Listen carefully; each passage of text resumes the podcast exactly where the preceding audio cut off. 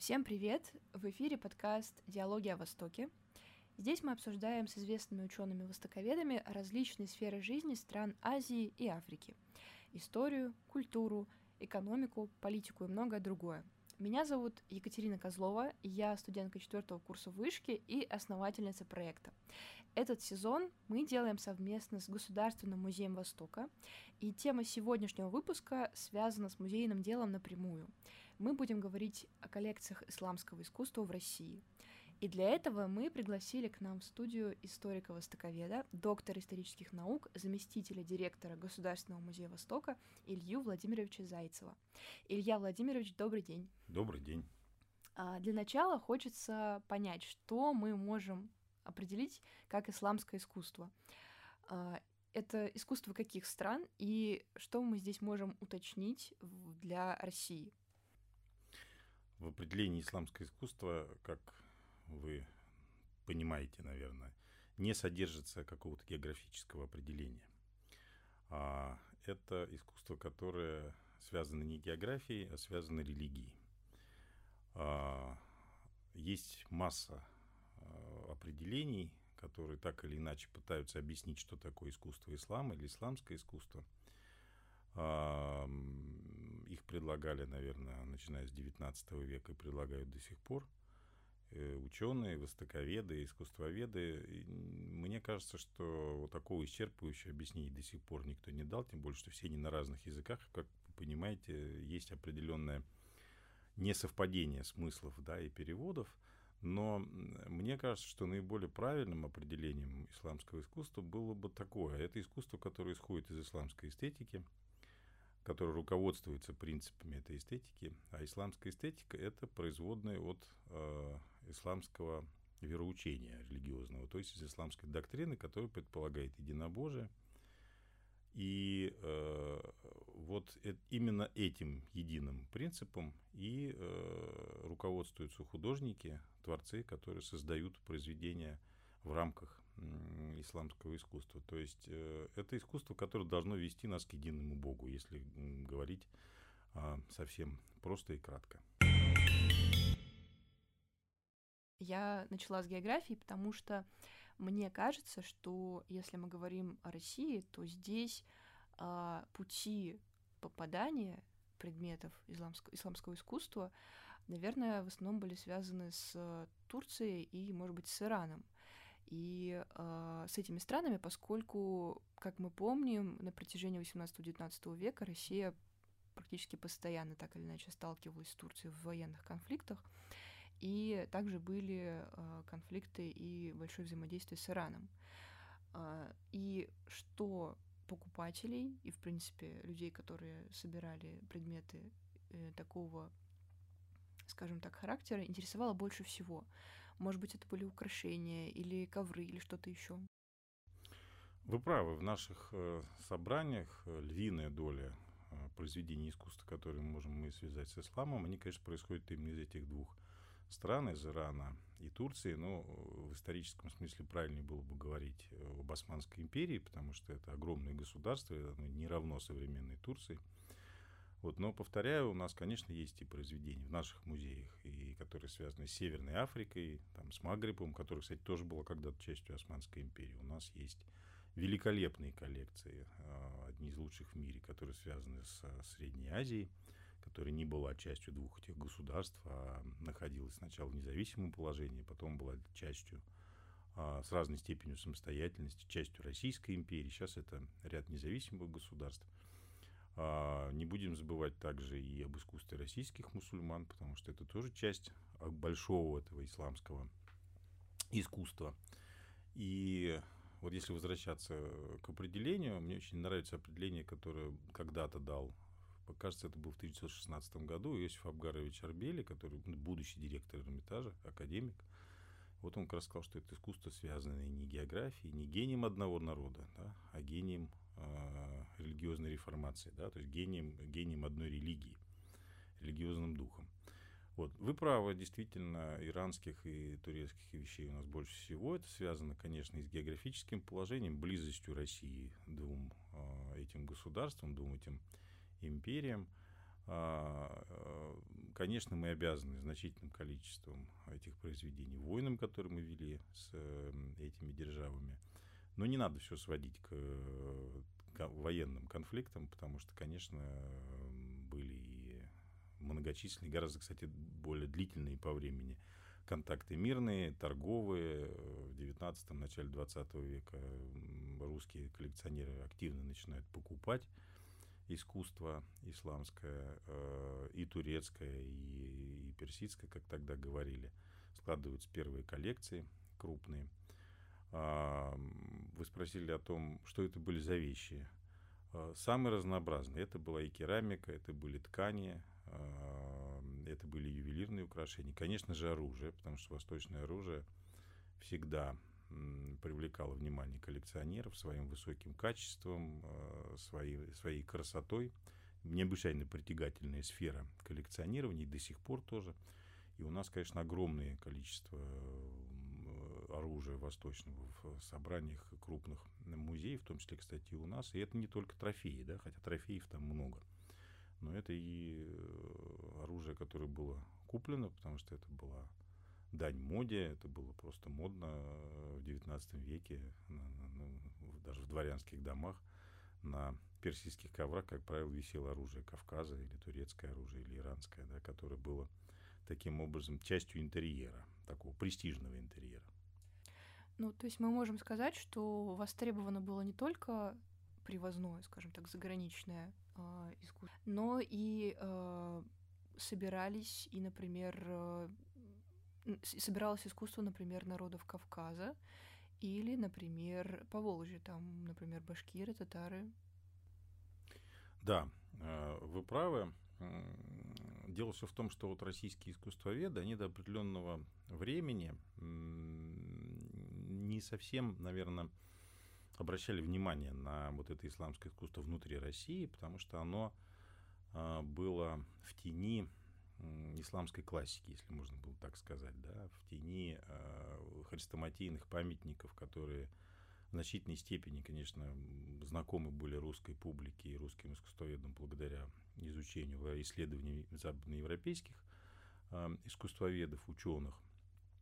Вот, конечно, с исламским искусством у нас начали знакомиться через эти хрестоматийные памятники, такие как Альгамбра, например, да, или а, памятники Османской Турции – но не будем забывать, конечно, что вот у нас был свой ислам, у нас и есть он свой ислам, он обладает некоторым своеобразием, да, он тоже региональными особенностями. И российские мусульмане, что на Кавказе, что в Крыму, что в Поволжье, безусловно, это искусство тоже создавали.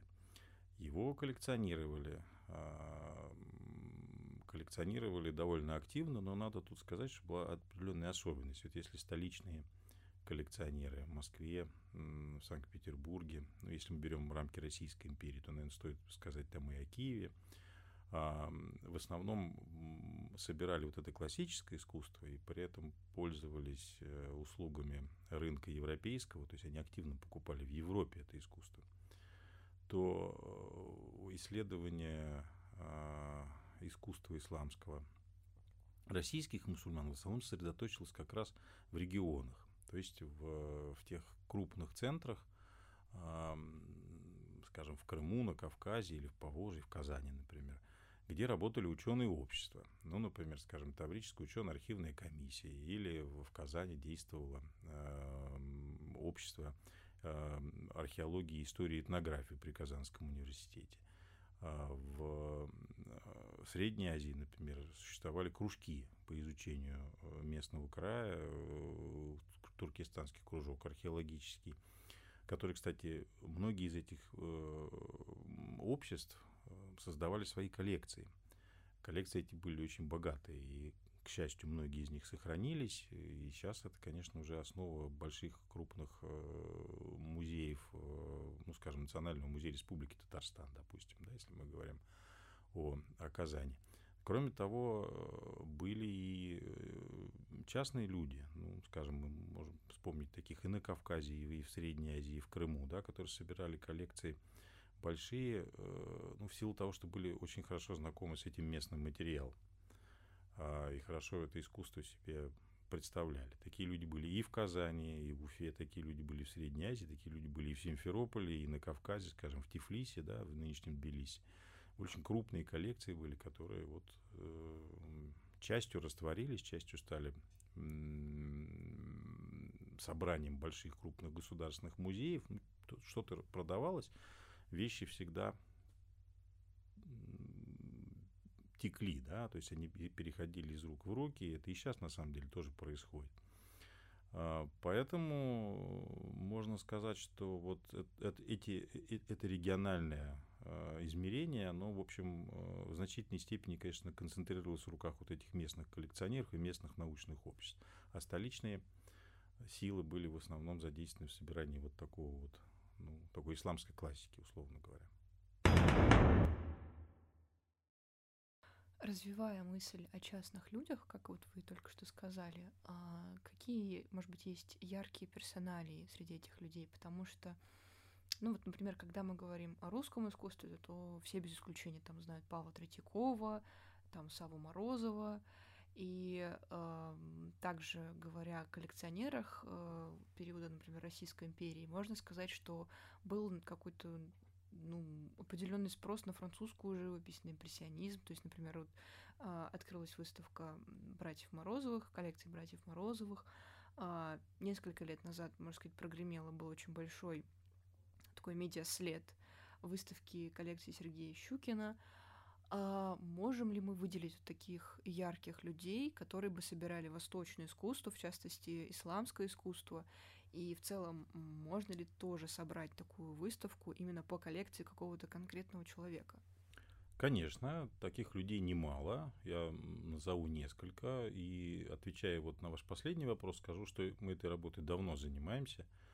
А, в качестве примера такой последней, наверное, работы в этом направлении расскажу вам о выставке «Исламское искусство» в собрании русскую усадьбу Астафьева. Вот, значит, русский Парнас, известная э, усадьба подмосковная, князей Вяземских, да, где бывал Пушкин, где Карамзин написал значительную часть э, своей истории государства российского, но мало кто знает, что Вяземские, э, один из Вяземских, собственно, сын Павла Петровича Вяземского, значит, известного,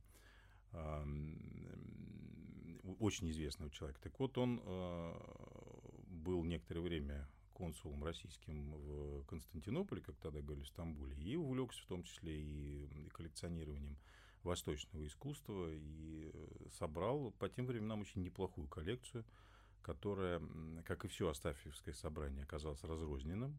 К сожалению, в 30-м году это собрание было э, разделено между несколькими музеями, в том числе и нашим, э, Государственным музеем Востока. Оно оказалось и в Государственном историческом музее, в Серпуховском художественном музее, в собрании Архангельского, Архангельского э, музея усадьбы.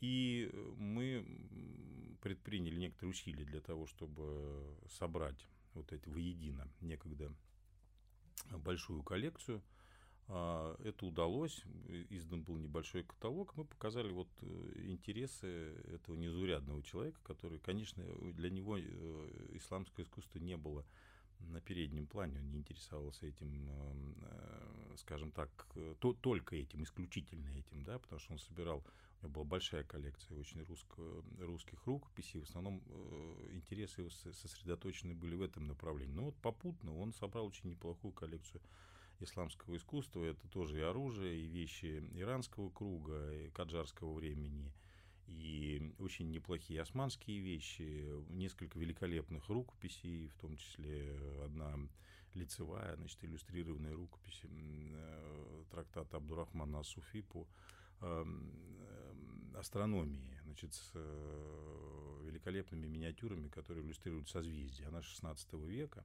очень незаурядный экземпляр. Она, эта коллекция не очень велика по своему э, составу, но она довольно значительно показывает тот интерес, который в том числе вот русское дворянство испытывало к культуре исламского мира. А, при помощи Российского исторического общества мы этот проект осуществили в прошлом году, и вот э, он имел некоторый успех, как мне кажется, просто как один из таких примеров вот такого частного собирательства.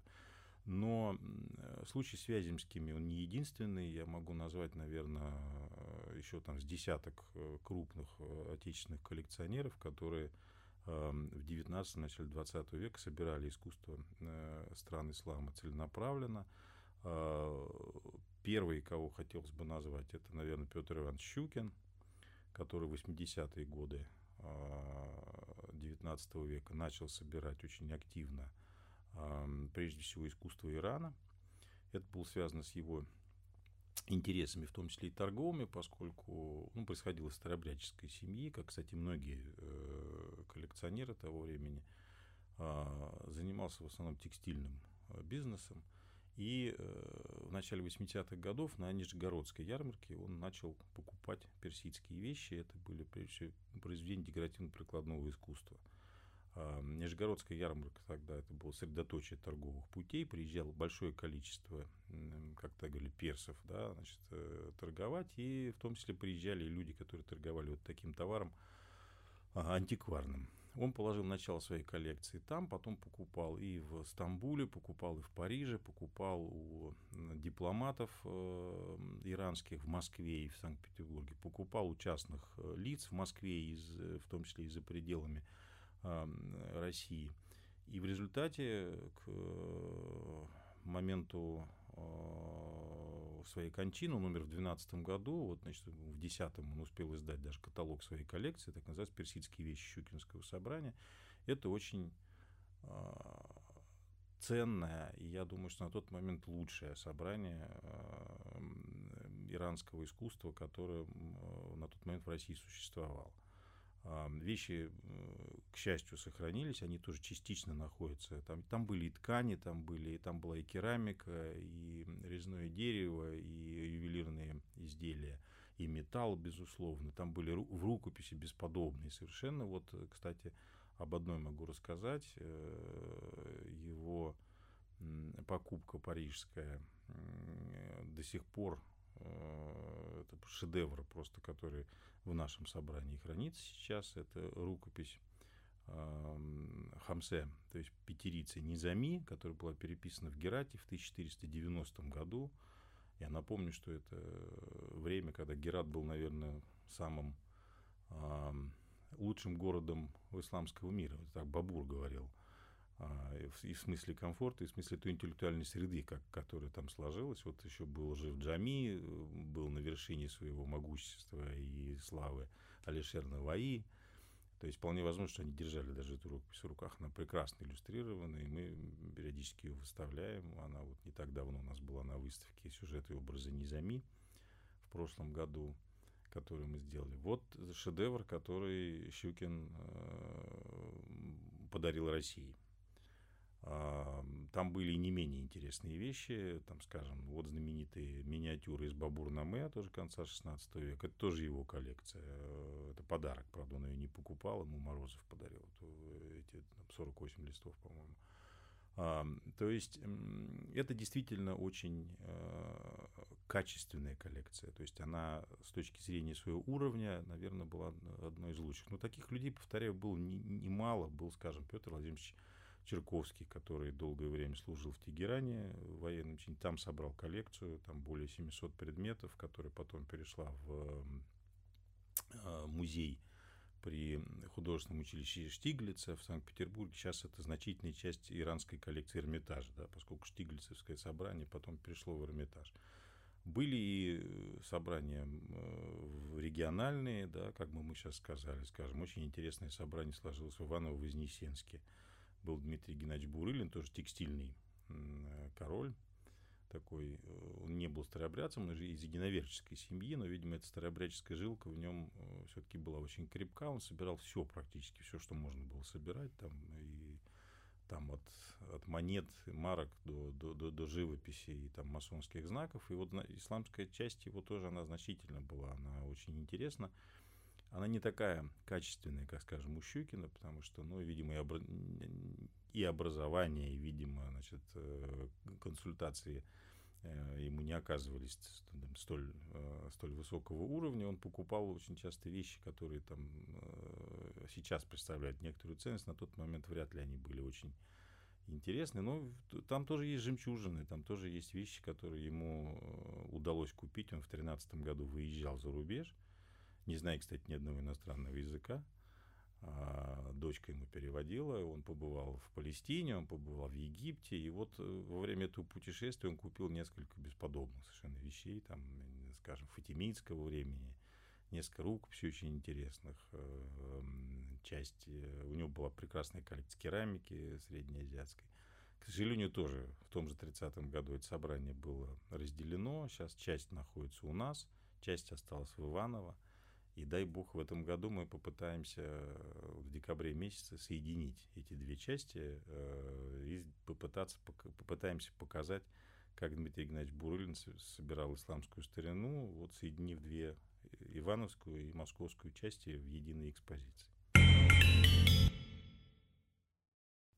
А бывали ли случаи, когда коллекционеров ну, обманывали, грубо говоря, продавцы, они покупали подделки, и потом, может быть, какие-то происходили выяснения, что это, оказывается, никакая не жемчужина? Я думаю, что с Дмитрием Геннадьевичем Бурылиным вот отчасти происходило то же самое, потому что он купил э, в Стамбуле, будучи, на, видимо, на рынке, на антикварном, он купил несколько Коранов, э, очень богато оформленных. Э, ну, был ли это обман, сложно сказать, потому что там стоит цена просто. Эти, они, конечно, безусловно, куплены за цену, которая была, я думаю, что выше рыночной но он, э, повторяю, он был одержим коллекционированием как страстью, и он не разбирался в том, что он покупал. А э, подходящих квалифицированных консультантов у него, конечно же, не было. Он, ну, их не было в Иваново-Вознесенске, он просто э, прибегал к услугам, э, как правило, московских востоковедов, в частности, там Агафангела Крымского, например, Корша, а, э, не было их тогда э, рядом, и, ну, он, конечно, купил там несколько таких э, рукописей, явно сделанных для туристов, да, то есть явно сделанных для, на, на такое, ну, как говорится, чтобы в нос шибало, да, вот, но, тем не менее, сейчас это тоже факт не только его биографии, а Безусловно, эта продукция тоже очень интересна, да, как продукция на тот момент ходовая, продукция, может быть, отчасти стандартная, но она сейчас тоже представляет интерес, да, как показатель некого уровня рынка, да, что, что, предло, что можно было купить, за сколько, и это тоже чрезвычайно любопытно. Крупных э, подделок таких, которые были бы вот э, таких громких, я сейчас назвать э, не смогу, но это еще вызвано вот чем. Тем, что на тот момент рынок этого исламского искусства не был сформирован в полной мере. Да? Тогда можно было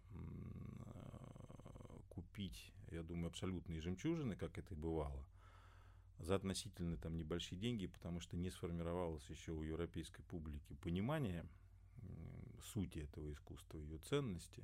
То есть отдельные люди только понимали, да, что это такое, что в конечном счете это сыграет. Вот я их назвал вам, да, там этих людей, хотя, повторяю, их, их было гораздо больше. У нас коллекции там есть более мелкие, тоже довольно значительные с точки зрения уровня. Я думаю, что отчасти эти люди сами этот рынок формировали на тот момент своим интересом. Я могу сказать, например, что, скажем, русские востоковеды, художники, да, они были э, отчасти, наверное, первыми в мире, э, во многом даже первыми, кто обратил внимание, скажем, на искусство лупка арабского и османского. То есть это простонародные картины, которые тиражировались, которые там в каждой кофейне висели на стенах, и такой низкий, как на тот момент казалось, низкий э, сорт искусства, даже не искусство такое, знаете, вот, ну, как бы мы сказали, совершенно верно, да, маскульт, вот, но его европейцы не собирали.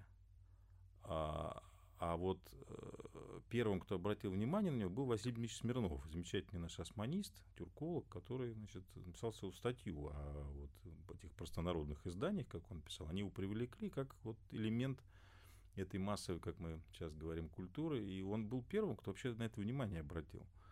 Он какое-то количество описал, он их покупал, э, потом на это дело обратили внимание, уже будучи в эмиграции, такие крупные наши деятели, например, скажем, художник Билибин, да, он собирал э, египетский лубок, ему казалось, что это совершенно оригинальное искусство. И вот если вы ну, я, например, помню по своему детству, когда сказки иллюстрированы Билибиным, как много в них Востока. Так вот, этот Восток, он в значительной степени оттуда, из этих вот э, лубков, которые когда-то он покупал на Кагерском рынке. Кандинский, который, как вы знаете, да, реформатор, да, один из крупнейших художников там, 20 века, он тоже был очень чрезвычайно увлечен этой темой и ездил специально в Алжир, изучал это арабское искусство простонародное, которое ему казалось живым, чистым, незамутненным всеми этими европейскими идеями, да. И он собрал некоторое количество этих арабских лубков. Они, к сожалению, сейчас в Париже, потому что он э, ездил в Алжир оттуда. Вот. Но это вот пример того, как эти люди сами формировали интерес. Они были первыми, кто обратил на это внимание и с точки зрения искусства, и с точки зрения вот, содержания глубокого смысла, да, который в этом заложен. А можно ли сказать, что мы видим такой, наверное, всплеск интереса к исламскому искусству, который совпадает по времени с таким увлечением, общеевропейским увлечением ориентализмом вот во второй половине XIX века? Или все-таки это был такой процесс немножко сам по себе?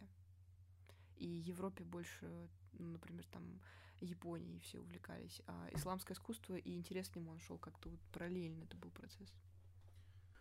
А, я бы э, попытался немножко с другой с другого ракурса посмотреть на это. Но, понимаете, слово ориентализм, оно слишком абстрактно и, в моем понимании, ничего не объясняет.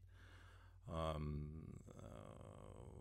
мне больше нравится так перспектива, когда мы пытаемся увидеть этот интерес к отдельным странам Востока и к отдельным культурам через какие-то, может, более глобальные философские определения, а, которые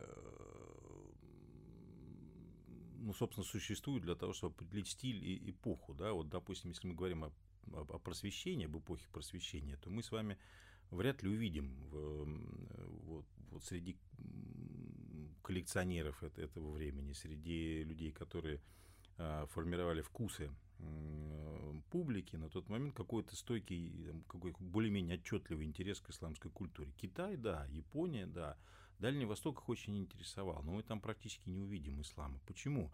По всей видимости, это просто сказывается ощущение и их понимание этих культур.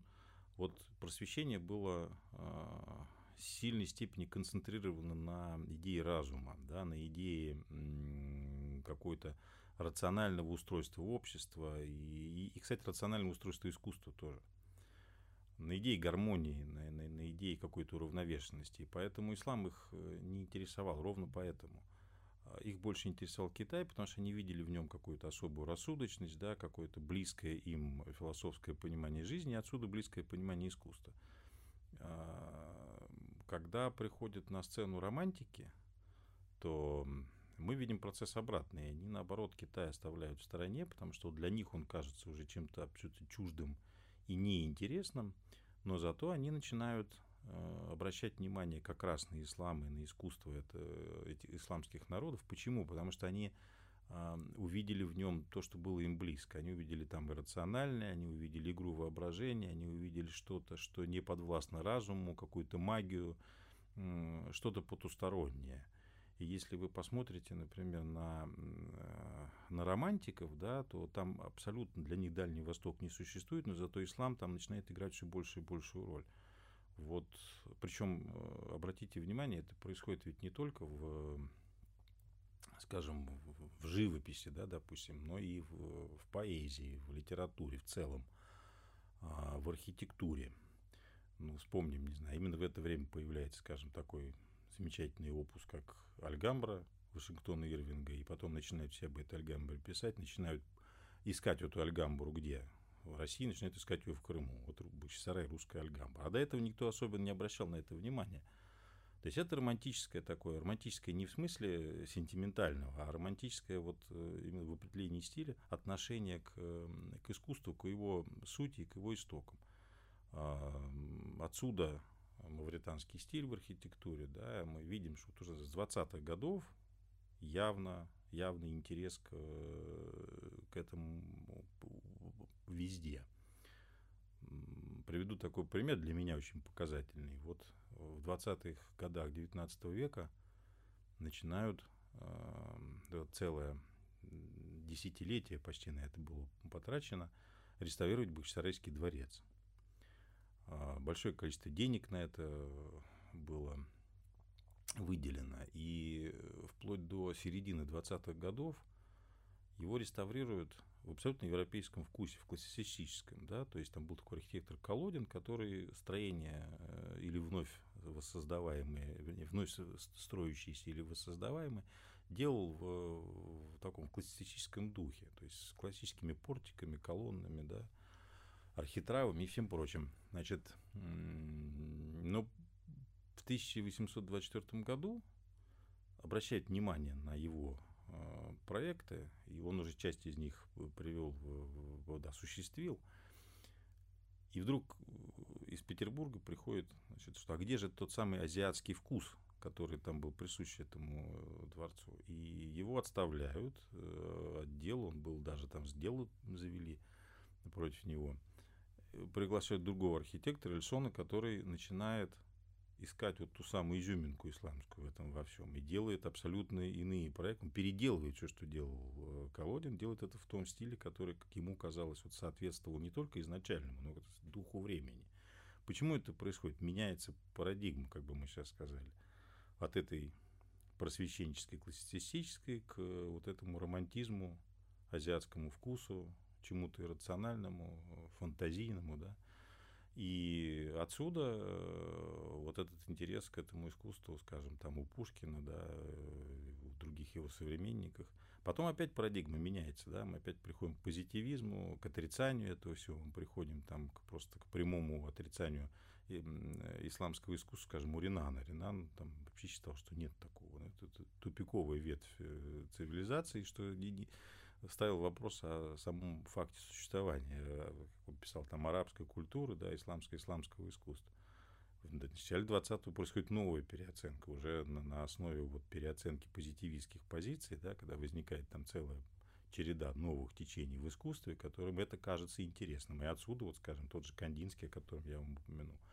Поэтому мне кажется, что вот такая перспектива, она более может быть, продуктивно с точки зрения понимания, почему Европа это искусство а, определяла, коллекционировала, а иногда отрицала и не обращала на него внимания.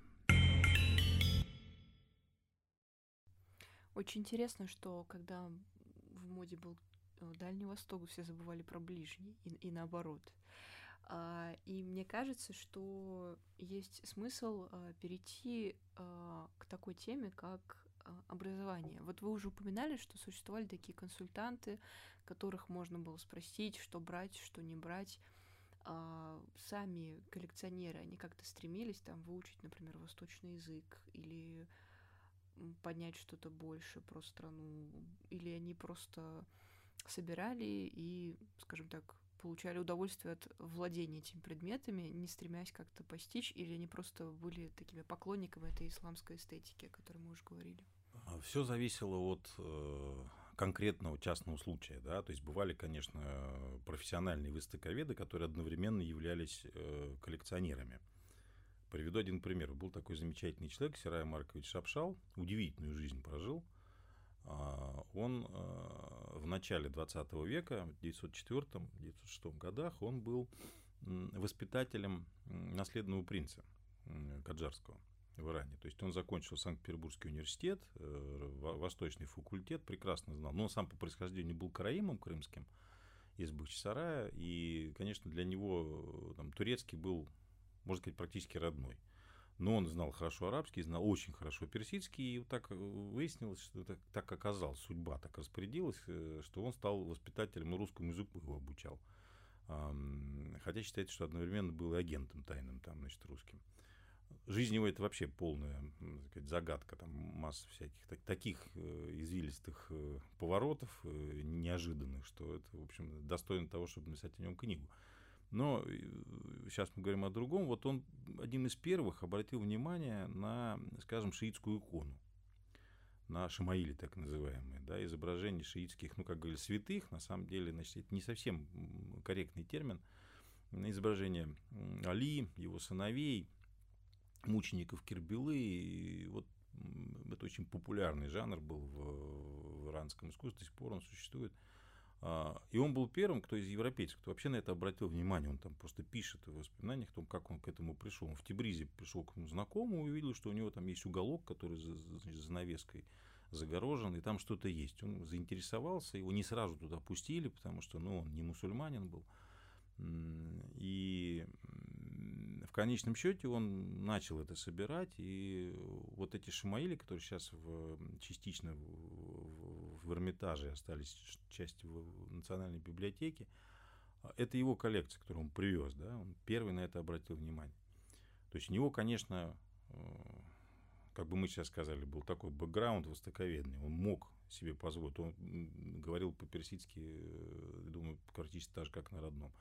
Но случай с Черковским тоже, безусловно, конечно, поскольку он все-таки там довольно много служил. Конечно, был, например, такой Дмитрий Ермаков, тифлийский фотограф, который говорил, э, как говорили современники, э, на десятки восточных языков мог говорить свободно изъясняться, в том числе, кстати, и на персидском. И он вел дела даже с самим шахом. То есть он покупал и продавал, и э, как, как фотограф зарабатывал деньги профессиональным ремеслом, но одновременно в том числе и занимался антиквариатом вот этим восточным. Э, но он не, профессионального вот такого образования востоковедного не получил. То есть для него это уже просто навыки были благ, благоприобретенные, то, что называется. Был, скажем, такой э, Рейнашвили или Раинов, да, который создал первый Кавказский музей, он передвижной назывался – который тоже владел хорошо несколькими языками кавказскими, и вот, грузинский родной у него был. Конечно, он имел возможность, там в Дагестане много что собирал, там создал, как я уже говорил. Первый, кстати, один из первых, кто обратил внимание на искусство Кубачи, на аула Кубачи известного.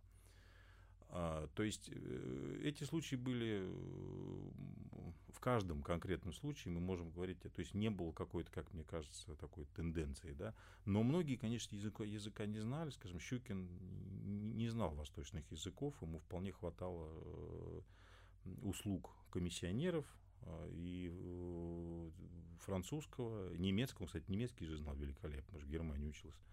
И э, для него эту работу выполняли просто э, нанятые люди, которые обладали соответствующей квалификацией. Ну вот, скажем, я упомянул в начале нашего разговора о альбоме, вернее, таком аналитическом издании да, его коллекции «Персидские вещи Щукинского собрания». Там над ней работали э, не только отечественные выставки, но и зарубежные. То есть там он привлекал к этому лучших специалистов. Он вообще был очень человек дотошный и пунктуальный.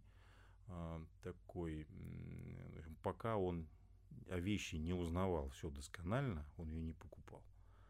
А такие люди, как, скажем, Федор Иванович Корж, да, известный наш э, иронист, он, конечно, мог э, сделать, э, оказать ему такую услугу. Там, поэтому вот он не прибегал, наоборот, к их помощи. Ну, то есть в каждом конкретном случае дело решалось по-разному.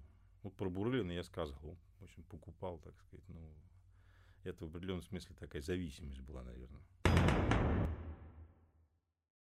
Возвращаясь к теме кураторства и выставок, мне кажется интересно спросить человека, который как раз непосредственно в этом процессе, а как вы считаете, должны ли мы делать такой сильный акцент на персональный, то есть то, что вот это выставка такого-то человека?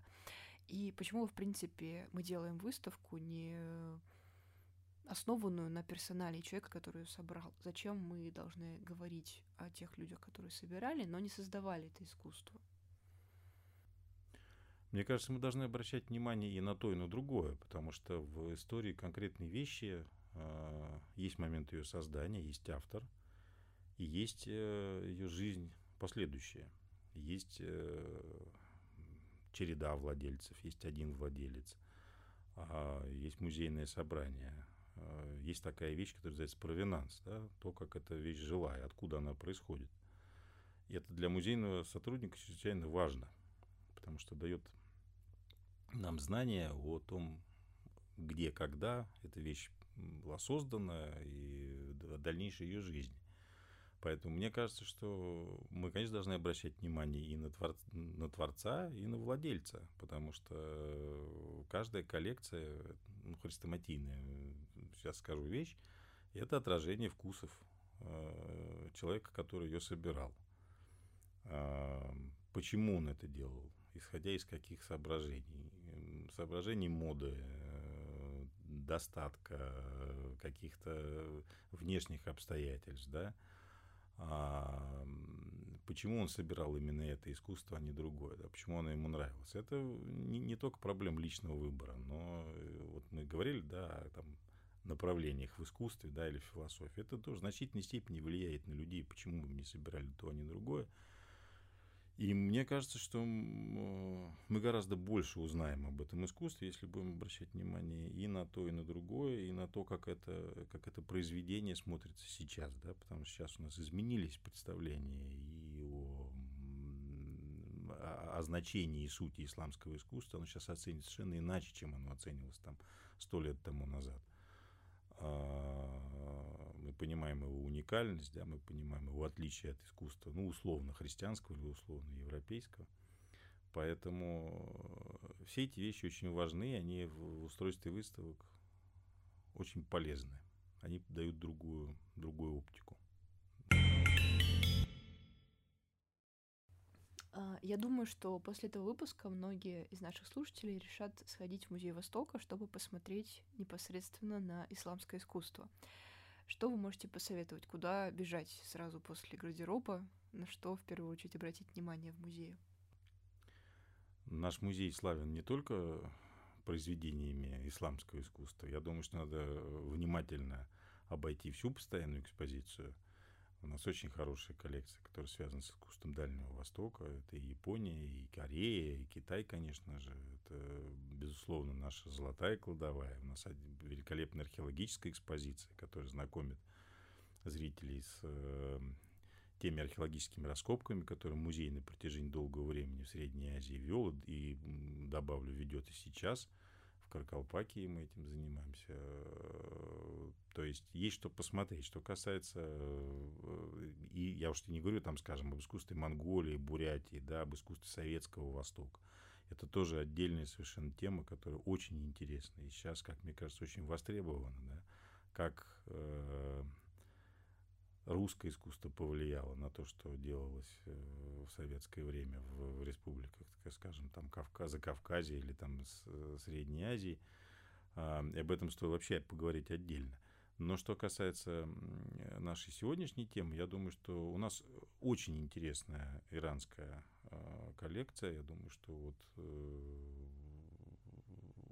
может быть, приоткрою немножко завесу, анонсирую выступление Полины Викторовны Коротчиковой, которая будет специально об иранской части рассказывать. Она действительно очень у нас богата и хороша, поскольку собиралась на протяжении долгого времени, и коллекционеры были великолепные, такие как Абих, там, Тардов, например, Некрасов, да, которые действительно шедевры привозили. А вот недавняя выставка по Каджарам наша, она показала всю мощь и роскошь да, э, этой коллекции – с точки зрения, скажем, э, арабских стран или Турции, у нас победнее, конечно, коллекция. Опять же, это связано просто ну, со спецификой поступлений. Не было крупных экспедиций, не было крупных коллекционеров, таких, которые бы вот внесли какой-то весомый вклад в это дело, именно, именно с точки зрения нашей. Ну, у нас там небольшая, скажем, коллекция по Афганистану есть, да, тоже очень любопытная. Я бы, конечно, вот посоветовал, прежде всего, посмотреть на Иран, потому что э, он того заслуживает. Вот, э, поверьте, если мы говорим о нашем музее. Но у нас есть и в стране, слава богу, и другие музеи, где это исламское искусство тоже. Конечно, тут первое, первый музей, который нужно назвать, это, конечно, Государственный Эрмитаж. Мне кажется, что после нашего выпуска наши слушатели мне кажется, явно должны обратить внимание на коллекции региональных музеев, например, на Кавказ и на Поволжье, поскольку а, вы сказали очень важную мысль о том, что наши мусульмане не как-то вот незаслуженно забываются перед э, очарованием арабского Востока, того же Ирана. А, И на призыве вспомнить и о нашем региональном исламском искусстве я предлагаю э, потихонечку переходить к заключению. Дорогие слушатели, э, пишите нам в комментарии, что вы думаете об этом выпуске, ставьте нам самые лучшие оценки, подписывайтесь и рассказывайте своим друзьям о нашем замечательном подкасте. И, конечно же, обязательно приходите в Музей Востока. До новых встреч! Спасибо.